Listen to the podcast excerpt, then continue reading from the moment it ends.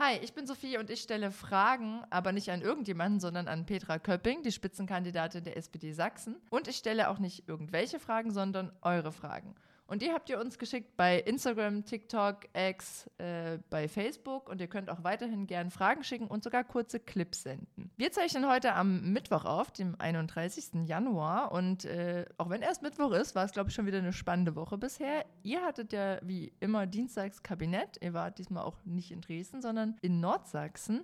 Sag mal, wie war es denn da? Ja, wir waren dieses Mal in Oschatz und äh, muss schon sagen, das ist immer sehr beeindruckend, wenn die Landkreise erzählen von dem, was sie gerade auf der Tagesordnung haben, auch von dem, was sie eben für die Perspektive brauchen, auch vom Freistaat.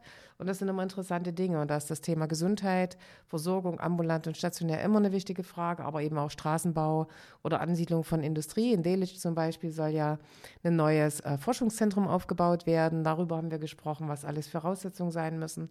Also ich finde es immer sehr, sehr interessant. Ich war zwar diesmal nicht dabei, aber am Abend zuvor gibt es dann immer so eine Bürgerrunde äh, da war meine Staatssekretärin dabei, die Dagmar Neukirch, und stellt sich dann den Fragen der Bürgerinnen und Bürger. Und das ist immer ein ganzer Sack voll, da sind zwei Stunden immer nur um. Also ich finde das sehr gut, dass wir da vor Ort gehen. Ein letzter Punkt äh, waren dieses Mal natürlich auch die Bauern da mit einer kleinen Bauerndemo. Ähm, da ist man ins Gespräch gekommen und hat ihnen nochmal gesagt, dass wir sie unterstützen und das tun wir ja auch. Und das finde ich bei den Bauern wirklich ganz klasse, dass sie, es ihnen gelungen ist, sich total abzugrenzen von irgendwelchen Rechts, rechtsextremen Trittbrettfahrern, wie ich es immer so sage. Das haben die gut geschafft, also muss ich sagen. Ähm, letzte Woche wiederum habe ich gelesen, warst du in Brasilien? War mhm. ich ja mhm. noch nie. Was hast du da gemacht? Also erstmal war es ja schön, weil es 30 Grad war. Ne? Das ist äh, natürlich bombastisch. Die haben ja jetzt noch Sommer.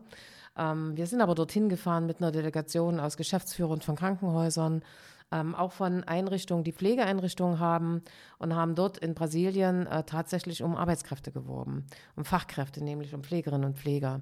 Brasilien hat eine sehr, sehr gute Ausbildung, was die Pflegekräfte betrifft. Die haben ein fünfjähriges Studium und eine zweijährige äh, Zusatzqualifikation und lernen in Brasilien schon Deutsch. Wir haben dort mit circa 60 jungen Leuten äh, gesprochen, auch persönlich gesprochen. Es waren so Fragen von mir, dass ich gesagt habe, habt ihr denn hier ein Jobangebot in Brasilien? Das hatten sie alle nicht, um das gleich mal vorwegzunehmen. Oder was sagt denn eure Familie, wenn ihr so weit weggehen wollt nach Deutschland? Und da war eine junge Frau, das stand, glaube ich, auch in einer der äh, Pressemitteilungen, die gesagt hat, ich möchte gerne meine Familie in Hoyerswerda gründen. Und das sind so Erlebnisse, wo ich sage, das war richtig fantastisch. 40 der jungen Leute sind schon unter Vertrag genommen ähm, und für weitere haben dort die Geschäftsführer auch Kontakte aufgenommen weil sie eben gerne in Deutschland arbeiten wollen, in Deutschland ihre Perspektive aufbauen wollen und sich einfach eine Chance geben wollen. Das war so das eine. Das andere ist natürlich auch, dass wir dort mit der Ministerin für Gesundheit gesprochen haben, ähm, des Bundeslandes, in dem wir waren, und die uns natürlich nochmal gesagt, es muss immer eine Win-Win-Situation sein. Das heißt, man darf nicht nur hingehen und Arbeitskräfte werben, sondern man muss auch Brasilien was zurückgeben. Das kann sowohl in anderen Arbeitsbereichen sein, wo man Fachkräfte qualifiziert, wie das duale System in Deutschland eben aufgebaut ist, ähm, oder was eben auch eine Notwendigkeit war, wir haben uns ja kommunale Krankenhäuser angeguckt. Es ist dort wirklich eine Zweiklassengesellschaft. Die privaten Krankenhäuser sehen ganz, ganz schick aus. Solche kenne ich in Deutschland nicht. Und die äh, kommunalen Krankenhäuser haben sehr liebevolle, liebevolles Personal, also Ärztinnen und Ärzte und Pflegerinnen und Pfleger. Aber die bauliche Substanz der Häuser ist eben wirklich eine Katastrophe. Und wenn man da so gegenseitig helfen kann, ähm, finde ich, dass das für beide Länder dann eine gute Win-Win-Situation ist. Also es war eine sehr erfolgreiche Reise und äh, auch mit vielen Eindrücken, mit vielen Erfahrungen. Und ich bin mit einem sehr guten Gefühl zurückgekommen äh, bin, sodass also die Bundesrepublik und Brasilien wirklich gute Abkommen abschließen sollten. Also es klingt äh, wirklich äh, nach einem schönen Konzept, diese beidseitige Hilfe, aber ja. auch gerade die Vorstellung, dass es helfen kann, ähm, gerade so den ländlichen Räumen, ne, gegen den Wegzug was zu machen. Also super schön, wenn jemand sagt, ich will nicht nur nach Dresden oder Leipzig, sondern Hoyerswerda kann ich mir gut vorstellen. hört man, glaube ich, also erwartet man nicht. Und deswegen. Nee, und ich habe dir noch ein bisschen erklärt, dass bei uns das Landleben vielleicht ein bisschen anders aussieht als in Brasilien. Da ist ja eine große Differenziertheit zwischen den großen Städten. Wir waren in Resive ähm, und den ländlichen Regionen. Und deswegen, äh, das ist in Deutschland einfach ein Stück weit anders, auch wenn wir das oft anders empfinden. Aber für die Gegebenheiten dort vor Ort ist das kein Vergleich. Und insofern, wenn die dann hören, wenn sie von Hoyerswerda oder eben von Pulsnetz, wie weit oder kurz besser gesagt es nur nach Dresden ist, dann ist das für die keine Entfernung. Und insofern freuen die sich wahnsinnig auf Deutschland, haben ein bisschen Respekt und zwar vom Winter. das gebe ich zu. Ich habe ihnen dann ein bisschen was vorgeschwärmt von Weihnachten, weil das ja auch eine sehr schöne Zeit bei uns eigentlich ist, gerade im Erzgebirge oder ähnlichen Regionen. Und da waren sie auch wieder versöhnt. Also sie waren wahnsinnig neugierig und haben sich wahnsinnig gefreut auf das, was sie erwarten wird. Pulsnitz und Hoyerswerda sind die ersten Ansieb äh, Anwerbungen gewesen. Dann kommen wir doch jetzt mal zu euren Fragen. Das waren äh, viele, die eingegangen sind. Ein paar Okay. habe ich auf jeden Fall mitgebracht. Äh, ich fange mal an mit Patrick Hoppel. Der hat nämlich bei Instagram gefragt, sag mal Petra, was denkst du persönlich über die Wertschätzung der ambulanten Gesundheitsversorgung? Passend, oder? Ja, passt total. Also ich glaube, die Ärztinnen und Ärzte sind oft sehr gut anerkannt, gerade wenn es um Hausärzte geht. Das ist ja oft ein Ansprechpartner, der ein Leben, lebenslang eine Familie oder einen Patienten betreut, meistens ganze Familien. Ähm, was immer so ein bisschen im Schatten steht, das ist das medizinische Personal. Und da lege ich immer Wert drauf, dass man die nicht aus dem Blick verliert, weil die machen alles, damit der Arzt wirklich gut behandeln kann. Äh, wir wissen selber, vom Blutziehen angefangen bis zum Spritze geben, zum Impfen und natürlich auch die Termine vereinbaren, Rezepte ausstellen. All das macht das medizinische Personal in den Ambulanzen. Und da finde ich, da müssen wir auch noch was tun. Die werden finanziell nicht gut gestellt. Da muss noch was passieren. So wie bei den Pflegediensten oder in den Krankenhäusern, äh, glaube ich, ist die nächste große Baustelle, das für das ambulante Personal zu tun, vor allen Dingen aber eben für die Mit Mitarbeiter in den ambulanten Einrichtungen. Ironman 7650 gefragt, auch bei Instagram. Ich liebe ja so äh, die Namen, die Leute sich geben. ähm, was waren Ihre Wunschberufe in Ihrer Kindheit oder Jugend? Ja, ich weiß auch nicht, ob ich das jetzt erzählen soll, aber ich wollte tatsächlich immer Ärztin werden. Und ich hatte keine Puppe, keinen Teddybären, kein Plüschtier, was nicht von mir operiert worden ist. Das heißt, die hatten alle irgendwann mal abgeschnittene Arme oder ähnliches, die ich dann wieder natürlich ordentlich dran genäht habe. Äh, sie waren alle in irgendeiner Form operiert. äh, in, meiner, in meiner Nähe wohnte eine Krankenschwester und die hat mir damals alles, was im, Kranken, äh, im Krankenhaus da war, vom Stethoskop angefangen über den Kittel und äh, natürlich auch Instrumente mitgebracht, sodass ich also ein volles Besteck zu Hause hatte. Und ich hatte auch ein äh, medizinisches Lehrbuch und konnte damals wirklich ähm, alle Knochen, alle Innereien, alles mit, mit, mit, mit äh, lateinischen Namen bestückt, auswendig und wusste das alles.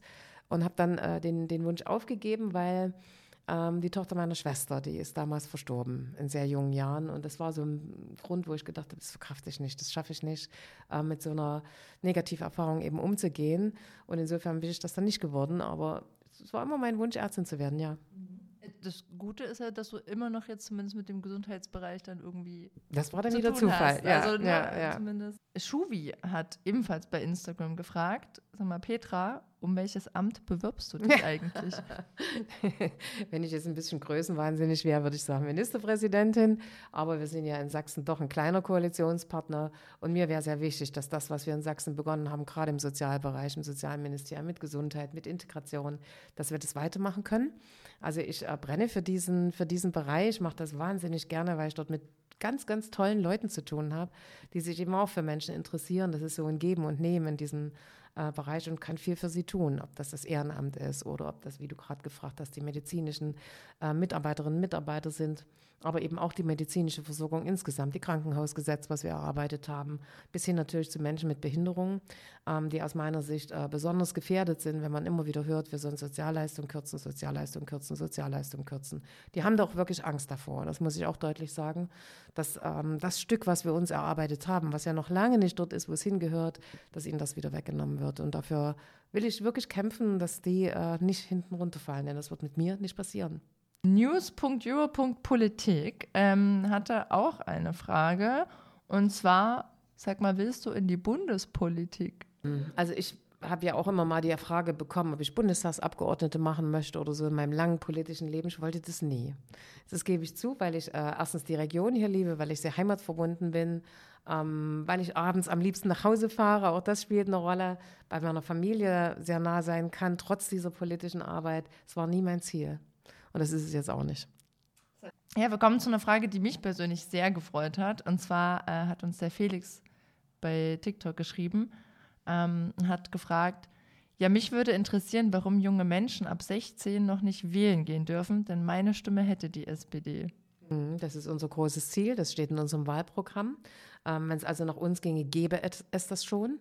Und insofern äh, habe ich erfahren und durch meine viele Arbeit, auch wenn ich in Schulen unterwegs bin, junge Leute, die haben ganz klare politische Vorstellungen, die wissen genau, was sie wollen. Und mir fehlt das beim Einbringen in die politische Arbeit, dass genau diese jungen Leute ihre Ziele mit durchsetzen können, indem sie eben auch mitwählen und damit die Vertreter, die ihre Ziele umsetzen, eben dann auch im Parlament sitzen haben. Und insofern großer Fürsprecher, danke für die schöne Frage. Wir wollen das. Und wenn wir stark genug sind, auch im Landtag, dann können wir das auch umsetzen. Ja, und das Schöne ist, wir haben ja auch Europawahlen mhm. und da dürfen ja sogar die 16-Jährigen dieses. Das ist ja auch das Merkwürdige. Bei einer Europawahl, wo es noch viel mehr Zusammenhänge zu äh, durchschauen gibt, da traut man es ihnen zu und bei einer Landtagswahl eben nicht. Also ich glaube, das ist dringend und überreif, dass das endlich umgesetzt wird. Ähm, und lieber Felix, wenn du das siehst, das Video, du darfst vielleicht noch nicht mitwählen, aber was man ab 14 schon darf, ist auf jeden Fall Mitglied einer Partei werden. Insofern, du bist herzlich willkommen. Äh, komm gern in die SPD und dann kannst du zumindest hier mitgestalten und lernst auch Petra und mich kennen. Und die sind toll, die jungen Leute bei uns. Für die Jusos. ähm, dann komme ich mal zur nächsten Frage. Und zwar, digitaler Ungehorsam äh, fragt ebenfalls bei TikTok. Was ist denn eure Idee, die ähm, ich bin enttäuscht und wähle jetzt AfD-Menschen zurückzuholen? Naja, also das eine ist, dass wir wirklich die Sorgen und Probleme der Menschen ernst nehmen müssen. Ich habe vorhin von den Bauern gesprochen. Man kann das jetzt abtun und sagen, na gut, dann sind die Proteste irgendwann vorbei und es ist mir wieder egal und das Gefühl darf nicht entstehen. Und es geht in ganz vielen Bereichen so. Ähm, Gerade die Menschen hier in Ostdeutschland, die haben sich in den letzten 33 Jahren was erarbeitet, was sie hart erarbeitet haben.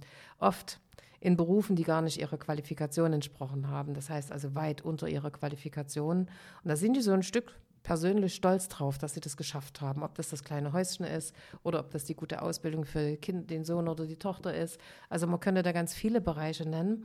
Und die haben jetzt einfach Angst. Wenn man redet, äh, ihr werdet etwas abgeben müssen, euer Wohlstand kann nicht erhalten bleiben, fühlen die sich in ihrer Lebensrealität bedroht.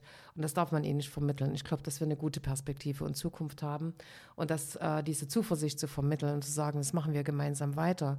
Und äh, wir lassen euch da nicht im Stich. Das ist wichtig, um enttäuschte Wählerinnen und Wähler zurückzuholen und um ihnen zu sagen, wir stehen für euch da und ihr braucht euch, ich will nicht sagen, keine Sorgen machen, aber wenn wir gemeinsam an einem Strang ziehen und zusammenhalten, dann können wir das schaffen. Eine ähnliche Frage ähm, gefunden, die vielleicht sogar in eine ähnliche Richtung geht. Und zwar äh, hat uns äh, Teddy 0252 ähm, gefragt, wann wird Realpolitik wieder gemacht? Und das ist ja auch ein Vorwurf, der oft kommt, ne? Naja, ich, ich kann das verstehen, die Frage. Wenn ich manchmal wie heute im Landtag sitze, ich bin ja nur schnell mal rübergesprungen ähm, dann spüre ich diese Anträge, die wir haben und die manchmal an den Interessen der Menschen vorbeigehen. Und da haben die Menschen das Gefühl, wenn sie so eine Landtagssitzung vielleicht verfolgen, im Livestream oder ähnliches, dass wir da Dinge machen, die die gar nicht interessieren. Es muss auf der einen Seite immer eine gesetzliche Weiterentwicklung geben. Aber wichtig sind gerade, wenn man Landtagssitzungen verfolgt oder auch eine Gemeinderatssitzung oder eine Stadtratssitzung, das sind die aktuellen Debatten oder die Bürgersprechstunden, die wichtigen äh, Bereiche, wo genau die Themen, die gerade aktuell auf der Straße liegen, miteinander besprochen werden. Das waren heute zum Beispiel eben auch die Demonstrationen, die in den letzten Wochen äh, stattgefunden haben gegen rechts, gegen ähm, Demokratiefeinde und wo wirklich äh, die demokratischen Kräfte im Land sich vereint haben, was mich wirklich auch sehr, sehr freut. Das hat richtig gut getan und ich hoffe, dass das weitergeht, damit gerade wir als SPD, wir das wirklich über die Jahre immer wieder gemacht haben gegen Nazis, gegen rechte Strömungen. Da habe ich mich wirklich richtig wohl mal wieder gefühlt. Und das ist so ein, so ein Beispiel, wo ich glaube, Realpolitik ist wichtig, aber man darf jetzt nicht an den Anträgen, die man vielleicht im Parlament oder auch im Stadtrat manchmal bespricht, denken, dass man vorbeiregiert. Auch die sind manchmal wichtig, dass man Gesetze novelliert. Aber wichtig sind die aktuellen Debatten, wo man sich genau um die Themen kümmert, die den Menschen unter den Nägeln brennen und die wir dort auch diskutieren. Da sollte man hinhören. Denn da kommt wirklich raus, was die einzelnen Parteien auch an unterschiedlichen Auffassungen zu bestimmten Themen haben. Ja, und heute waren eben zum Beispiel die Demonstration oder das andere war Windenergie und äh, alternative Energien, moderne Energien, wie kann ich die umsetzen? Und da kommt die Debatte ganz klar raus. Wer will hier Atomenergie wieder aufbauen? Sagt mir aber nicht, was mit dem äh, Atommüll wird. Also ich mache mal so ein bisschen äh, drastisch. Und insofern äh, ist das äh, ein Punkt, wo man wirklich erkennen kann, dass auch die Parlamente sich mit dem, was die Bürger auf der Straße gerade bewegt, auseinandersetzen. Ich habe noch ähm, eine abschließende Frage, die kam über Instagram rein von Dirk Kuhl. Und Dirk fragt, äh, wann wird es eine Neuausrichtung der SPD geben? Ähm, die SPD erneuert sich immer wieder neu. Also es gibt immer wieder schwerpunktmäßige Themen, ähm, die die SPD in ihren Programmen auflegt. Also insofern erneuert und äh, verändert sich die SPD un unterbrochen, was sie immer machen wird. Und ich glaube, das ist eine ganz wichtige Aussage, dass sie den Kampf gegen Rechtsextreme, gegen Faschisten, gegen Nazis nie in die zweite Reihe rücken wird. Das ist ein Punkt, der ist leider immer wieder aktuell. Und deswegen wird das ein Punkt sein, den die SPD seit ihrer Tradition immer wieder auf die Tagesordnung ruft. Das ist wichtig. Ähm, ich glaube, dass es gerade eine wichtige Zeit ist. Ähm, wie gesagt, das eine ist, dass ich mich freue, dass die Menschen sagen, Schluss jetzt, das können wir nicht ertragen. Ähm, wenn man von Deportationen spricht und Ähnlichem von Menschen, äh, wo ja im Moment fast jeder sich angesprochen fühlt, nämlich nicht nur der, der aus dem Ausland gekommen ist, sondern auch die, die vielleicht unliebsam sind. Ich sage das mal so deutlich. Und äh, insofern war das ein gutes Aufrütteln. Aber jetzt vielleicht zu sagen, Mensch, wir treten in die SPD ein, wir unterstützen das, weil das das vorderste Ziel der SPD ist, Faschismus zu bekämpfen. Ähm, ich glaube, das ist eine gute Zeit, uns das auch zu zeigen, indem man dort aktiv wird. Wir brauchen euch. Danke dir für deine Antworten auf die Fragen. Und jetzt kommen wir nochmal dazu, dass ihr die Möglichkeit habt, Fragen zu stellen. Was wollt ihr wissen von Petra über Sachsen oder über die SPD? Schickt uns gerne eure Fragen auf Insta, YouTube, X oder TikTok. Schreibt sie in die Kommentare oder per DM. Ganz wichtig, lasst ein Like da und abonniert uns.